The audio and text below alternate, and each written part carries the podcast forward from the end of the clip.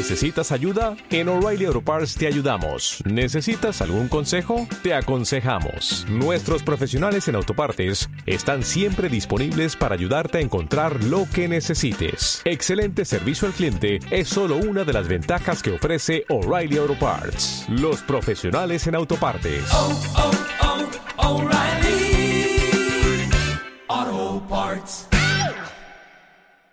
3. Resumen octubre 2017.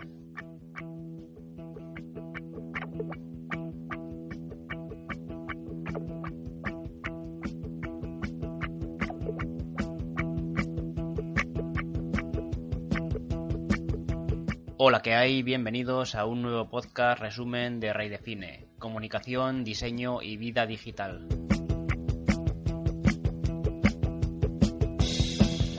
Podcast vamos a hablar de SEO a través de cuatro temas que hemos tratado en el blog en los últimos tiempos. Primero, daré unas pinceladas de SEO para imágenes. Después nos iremos a Twitter para saber cómo explotar las capacidades SEO en la red social de microblogging. Hablaremos también del contenido Cornerstore, una pieza esencial dentro de la estructura SEO de nuestra web. Y finalmente desmontaremos juntos 10 mitos o creencias acerca del SEO que no tienen una base real. Comenzamos. SEO para imágenes. ¿Estás subiendo tus imágenes tal cual? ¿No te preocupas de darles una descripción adecuada ni de vigilar su peso? Puedes estar incurriendo en pequeñas negligencias que dañarán tu SEO global. Las imágenes bien optimizadas pueden marcar la diferencia frente a tus competidores. De modo que vamos a ver cómo mejorar nuestro SEO para imágenes en 5 fáciles pasos.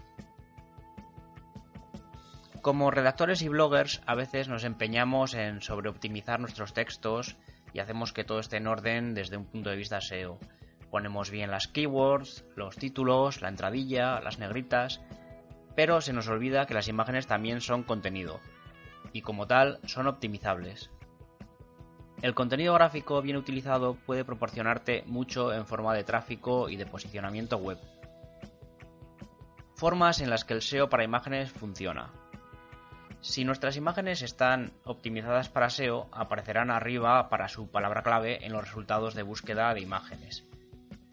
Pese a que esto de por sí no parezca tan atractivo, puede que haya gente que al pedir a Google esa keyword acabe entrando a nuestra web, en busca de más contenido relacionado con la imagen.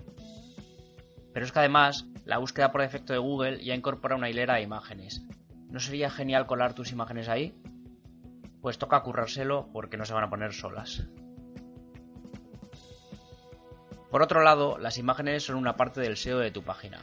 Es decir, una imagen optimizada contribuye al SEO de un artículo, y muchas imágenes optimizadas en una web contribuyen, lógicamente, al SEO global de esa web. Así que tenemos que optimizar nuestras imágenes para SEO sí o sí. Pero ¿en qué cosas debemos fijarnos? 1. En el nombre del archivo. ¿Cuántas imágenes habremos subido con nombres feos, llenos de números, eh, tipo IMG 000343 o incluso un title.jpg? Esos nombres que generan las cámaras de fotos y los programas informáticos. Google odia eso, y la verdad es que yo como usuario también. Hay que ponerle un título semántico en base a dos parámetros. Uno, lo que le interesa a Google, o sea, que sea descriptivo del contenido. Y dos, el que nos interesa a nosotros, o sea, que recoja alguna palabra clave que nos beneficie, generalmente la que coincida con el artículo. No es bueno forzar esto a toda costa, porque Google tiene herramientas para darse cuenta de cuando le estamos engañando. Entonces, si tenemos una foto de un elefante, ponerle de nombre SEO-imágenes.jpg no funcionará o incluso funcionará negativamente. Pero si tenemos una infografía sobre SEO para imágenes, sí que podemos meter esa keyword en el título. Aunque lo más prudente sería escribirla mejor, en mayor profundidad, algo así como SEO-imágenes-infografía. Hay que procurar usar un nombre corto, tres palabras como máximo una vez excluidas las stop words, es decir, artículos, preposiciones, etc. Nótese que se recomienda el guion para separar palabras. También hay que huir de caracteres especiales como las tildes o las señes que pueden dar problemas de interpretación. 2. El atributo alt. El atributo alt sigue siendo la principal fuente para que Google y el navegador sepan qué hay en tu imagen, qué es lo que aparece. Es útil por motivos de accesibilidad, puesto que si tu imagen no se puede cargar, el navegador mostrará eso. Aparte, a personas con problemas de visión les facilitará mucho la navegación. En tu gestor de WordPress lo introducirás en un campo a la hora de subir la imagen, pero si quieres saber cómo luce en código, sería dentro de la etiqueta IMG correspondiente a imagen, ALT igual, se abren comillas, escribimos la descripción alt, se cierran comillas. Deberás introducir una descripción ajustada al contenido de la imagen, incluyendo la palabra clave si puedes y sin pasarte de una frase. Si tu artículo tiene varias imágenes, el atributo alt debe ser diferente. No trates de meter en todas las imágenes las mismas palabras clave para ganar en ranking porque Google también notará que eso es sospechoso. Utiliza variantes, sinónimos, conceptos complementarios o simplemente la misma keyword, pero dentro de una descripción ajustada a cada imagen. 3. El peso, tamaño y resolución. La velocidad es clave en el SEO, porque hay conexiones lentas y sobre todo wifi poco potentes. Google penaliza esa mala experiencia de usuario y las imágenes pueden ser un tremendo obstáculo para ello. El error común es buscar una fotografía y subirla tal cual según está. Las cámaras sacan fotos a un tamaño mucho más grande del necesario para web. Si por ejemplo tu plantilla requiere de imágenes 800 píxeles de ancho, no la subas a 1200 píxeles porque ralentizas la carga y no sirve para nada. Normalmente nuestra plantilla redimensiona la imagen para adaptarla a sus necesidades, pero es una ilusión, la imagen sigue pesando lo mismo. Además, una imagen puede estar preparada para una resolución de impresión, aumentando drástica e innecesariamente su peso a la hora de mostrarla en pantalla. Estaríamos hablando en ambos casos de sobreoptimizaciones que lastrarían la carga de tu página sin aportar ningún beneficio. Deberás solventarlo o bien con programas de edición fotográfica, Photoshop, GIMP, o bien con plugins de WordPress, por ejemplo el WP Smash o el EWWW Image Optimizer. No podemos hablar de un límite genérico. Cuanto menos ocupe, mejor. Cualquier cosa por encima de los 150 kilobytes es probablemente demasiado. Ten en cuenta que las imágenes tienen diferentes niveles de compresión según sean JPG o PNG. Si te lías un poco con algunos de estos conceptos, en el blog hay una guía sobre la imagen digital que te dejará todo muy claro. 4. Enlaces. Ya sabes que en el SEO los backlinks son la ley. Google valora mucho que alguien te enlace de una forma natural, porque es un reconocimiento de que tu contenido es de calidad para quien te enlaza. Pues en el SEO para imágenes sucede lo mismo. Si una imagen tuya con una determinada keyword es enlazada por alguien con esa keyword en el anchor text, eso te ayudará mucho a posicionar. 5. Sitemap de imágenes. Un sitemap es un archivo XML que lista las páginas de tu web para que los buscadores puedan rastrearlas más fácilmente. Pues bien, también se puede hacer un sitemap específico de imágenes para conseguir el mismo efecto con nuestro contenido visual. La forma más fácil de hacerlo es con algún plugin. En WordPress, el plugin SEO by Yoast ya incluye dentro de sus sitemaps la opción de hacer uno específico para imágenes. El contexto, la pieza invisible del SEO. Como ha quedado ya patente, la imagen es algo que podemos posicionar de forma aislada, pero está en estrecha relación con el contenido al que acompaña.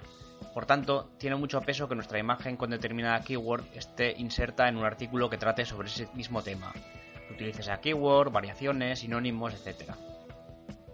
Esto aplica para toda la página, pero esa relación de contexto es más potente cuanto más cerca esté, de modo que podemos conseguirlo optimizando el pie de foto o simplemente los párrafos contiguos a la imagen.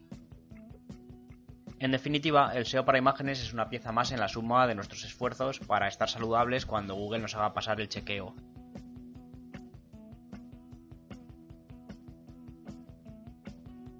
SEO en Twitter posicionando con el pájaro. Cuando hablamos de SEO, a menudo pensamos en artículos, pero tenemos que asentar la idea de que el SEO está en todo. Las redes sociales no son una excepción.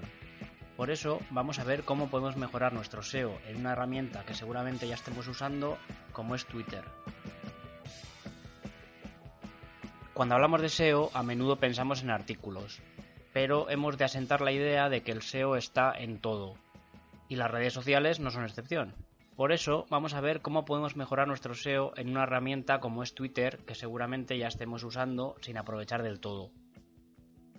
Twitter, la clásica red de microblogging que nos sedujo con sus 140 caracteres, es una gran fuente de información y de diversión, pero también lo es de posicionamiento. 1. Planificando el SEO en Twitter. Las keywords. El primer punto en una estrategia de SEO siempre es pensar lo que queremos conseguir. Con ello, definimos las palabras clave por las que nos interesa posicionarnos. 2. Rellenando el perfil con mimo. Nombre y handler. Tenemos que distinguir entre dos conceptos, el nombre y el Twitter handler, que sería el nick que tenemos en Twitter, lo que va detrás de la arroba.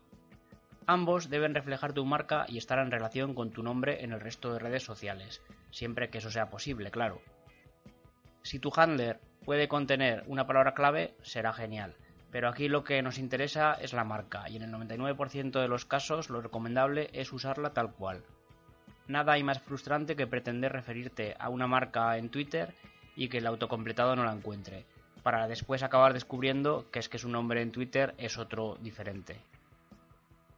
Ten en cuenta además que tu handler va a ser constantemente visible en la red, y que cada vez que alguien se refiere a ti aparecerá en el tweet. Descripción y URL. Rellenar la breve descripción es fundamental para el SEO en Twitter, aparte de porque Google la indexa, porque tu perfil de Twitter tiene también muchas papeletas para salir en la primera página cuando te busquen por tu nombre. Y esta descripción es lo que se va a mostrar en resultados, o sea que no te interesa tenerla en blanco. No te deja poner mucho, 160 caracteres, así que cúrrate un pitch atractivo y mete tus palabras clave con pericia si quieres, utiliza algún hashtag o emoji, pero no te pases, preséntate como un humano. Y de la URL que te voy a decir, un backlink que te ponen a huevo hay que aprovecharlo siempre.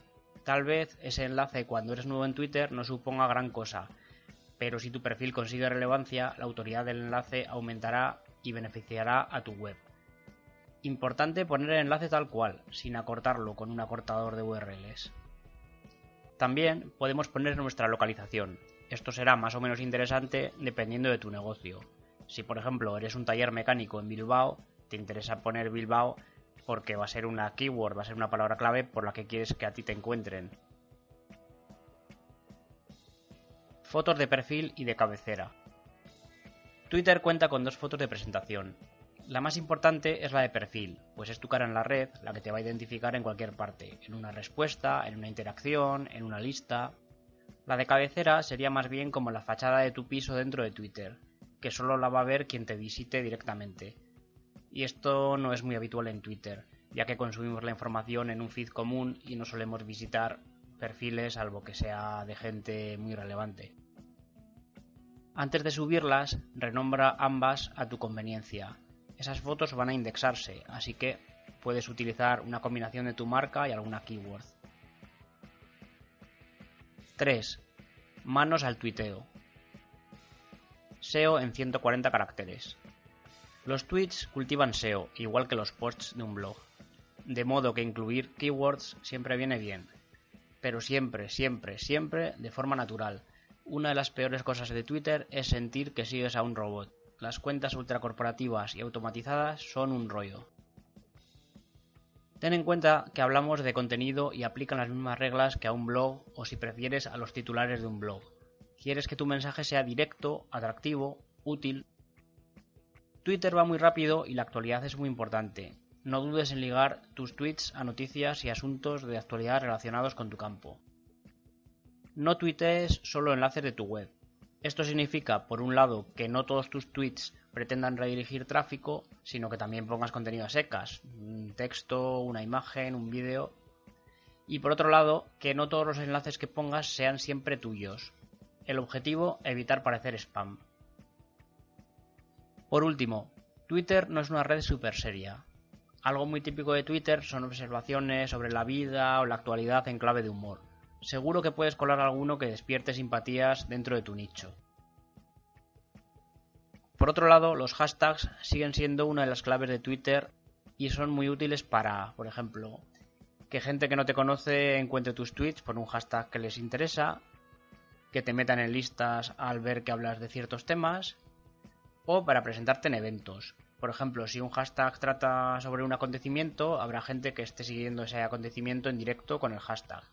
Opinar o aportar algo en ese contexto será una genial carta de presentación. Enlaces sin cortar. A la hora de usar enlaces en Twitter, todos tenemos muy presentes los acortadores de URLs tipo bit.ly, que se pusieron de moda precisamente gracias a esta red de microblogging. Olvídalos, utiliza tus propios enlaces, pues harán tu marca visible en el tweet, aumentando así tu reputación. Además, Twitter ya se encarga de convertirlos a su propio acortador, t.co. Lo hace de una forma invisible y lo hace por su cuenta para que todos los enlaces ocupen siempre lo mismo. Imágenes cuidadas. Las imágenes son importantes en Twitter y ahora que ya no ocupan caracteres estamos de enhorabuena. Las imágenes que subas a Twitter también se indexan. Hay que hacer hincapié en ello, porque el uso de la red se presta fácilmente a descuidarlas. Mientras que todo el mundo gestiona su web o su blog desde un escritorio o desde un ordenador, Twitter se utiliza mucho desde móvil, y por ello subir fotos de orígenes o nomenclaturas extrañas está a la orden del día. Como acabamos de hablar del SEO para imágenes, solo comentar que aplique las mismas reglas. Nombres descriptivos, cortos, con palabras clave separadas por guiones, etc. Vídeos fugaces. En el caso del vídeo aplicaríamos la misma lógica de las imágenes en los casos en los que proceda. Destacar solamente que como Twitter no es una plataforma exclusiva de vídeo, las piezas cortas resultan aún más atractivas que en YouTube, por ejemplo. Listas de Twitter.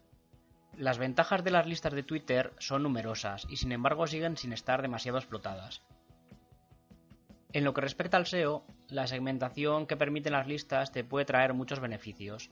Si creas una buena lista sobre, por ejemplo, curación de contenidos, con expertos que tuiteen sobre ese tema, acumularás un montón de contenido valioso que llamará la atención de los buscadores. De este modo, tu marca aparecerá sponsorizando de algún modo ese pozo de conocimiento en constante ebullición. 4. Interacción. Seguidores de calidad. Un mayor número de seguidores e interacciones en Twitter dará a tu cuenta mayor autoridad y redundará en mayor peso dentro de los buscadores. No te voy a recomendar que aumentes tu número de seguidores porque es una obviedad, pero sí que te involucres con los que ya tienes, interactúes y crees sensación de comunidad. Porque si tu entorno de Twitter comparte tus intereses y es activo en la red, eso deriva en mejor SEO para tu perfil. Como oposición a esto, los seguidores que hacen bulto son poco interesantes. Y sobre todo, nunca, nunca compres seguidores bots. Google no es tonta y se da cuenta de esas cosas. Promociona tu marca de Twitter. No hay que olvidar que tu perfil de Twitter también se va a beneficiar de backlinks. ¿Y por dónde tienen que empezar esos backlinks? Exacto, por ti mismo, Linka tu perfil de Twitter desde tu web, desde tus otras redes sociales y desde cualquier entorno digital en el que te muevas. Como reflexión final, decirte que el SEO en Twitter es una disciplina imposible de desligar de lo que son buenas y malas prácticas a la hora de usar esta herramienta.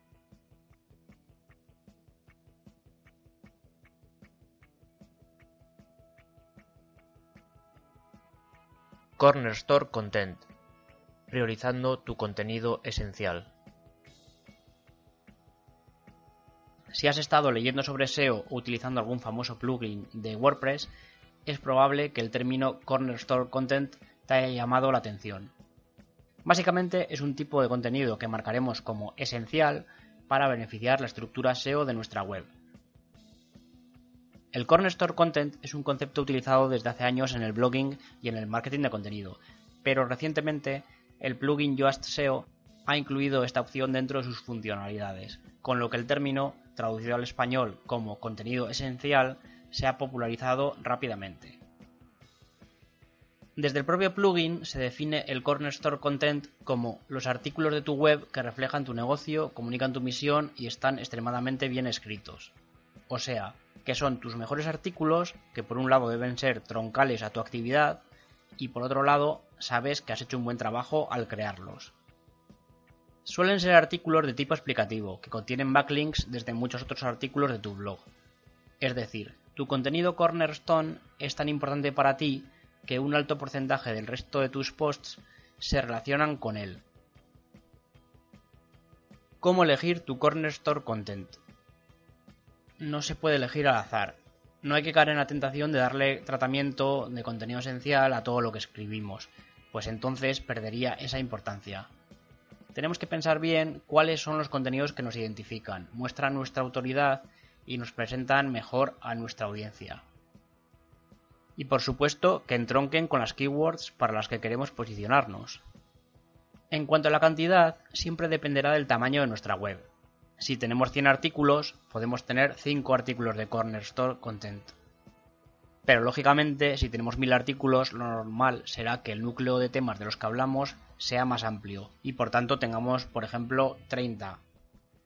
No conviene en todo caso tener demasiados, porque eso hará que nuestra estructura sea más caótica y será más difícil establecer relaciones entre los diferentes artículos. Para que sea más fácil, podemos planear el Cornerstore Content también en conjunto con la taxonomía del sitio.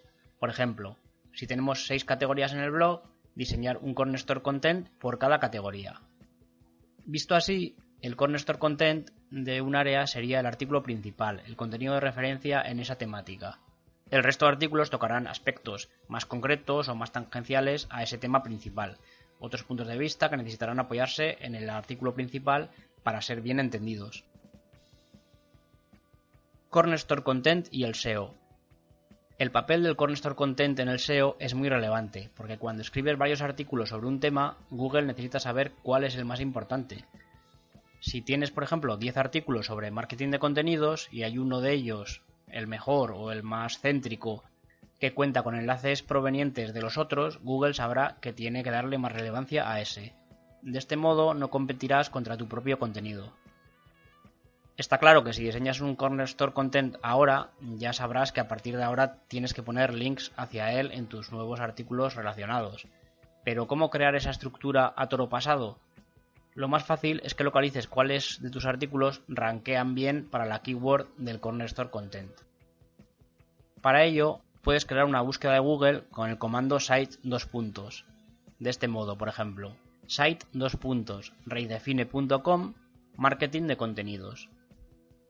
Ahora tocaría entrar en las páginas que te aparecen como resultados y añadir enlaces al contenido Corner Store mediante un texto de ancla apropiado, es decir, que lleve la keyword Cornerstore Content y Evergreen. Para finalizar, hablemos de la relación entre estos conceptos. No son lo mismo, pero el Cornerstore Content casi siempre será evergreen al compartir con él características fundamentales tales como que aspira a ser referencia sobre un tema, que suele ser largo y detallado, tratado en profundidad y con varios encabezados, y que siempre está actualizado, bien siendo atemporal, periódicamente editado o ambas. Sin embargo, esta regla no sucede al revés. Para ilustrarlo, el mejor ejemplo es que puedes tener una web o un blog de contenido 100% evergreen y seguirías teniendo que elegir de entre todo ese contenido cuál sería el corner store. Resumiendo, usando bien el corner store content conseguirás sitios web y blogs con una jerarquía mucho más clara.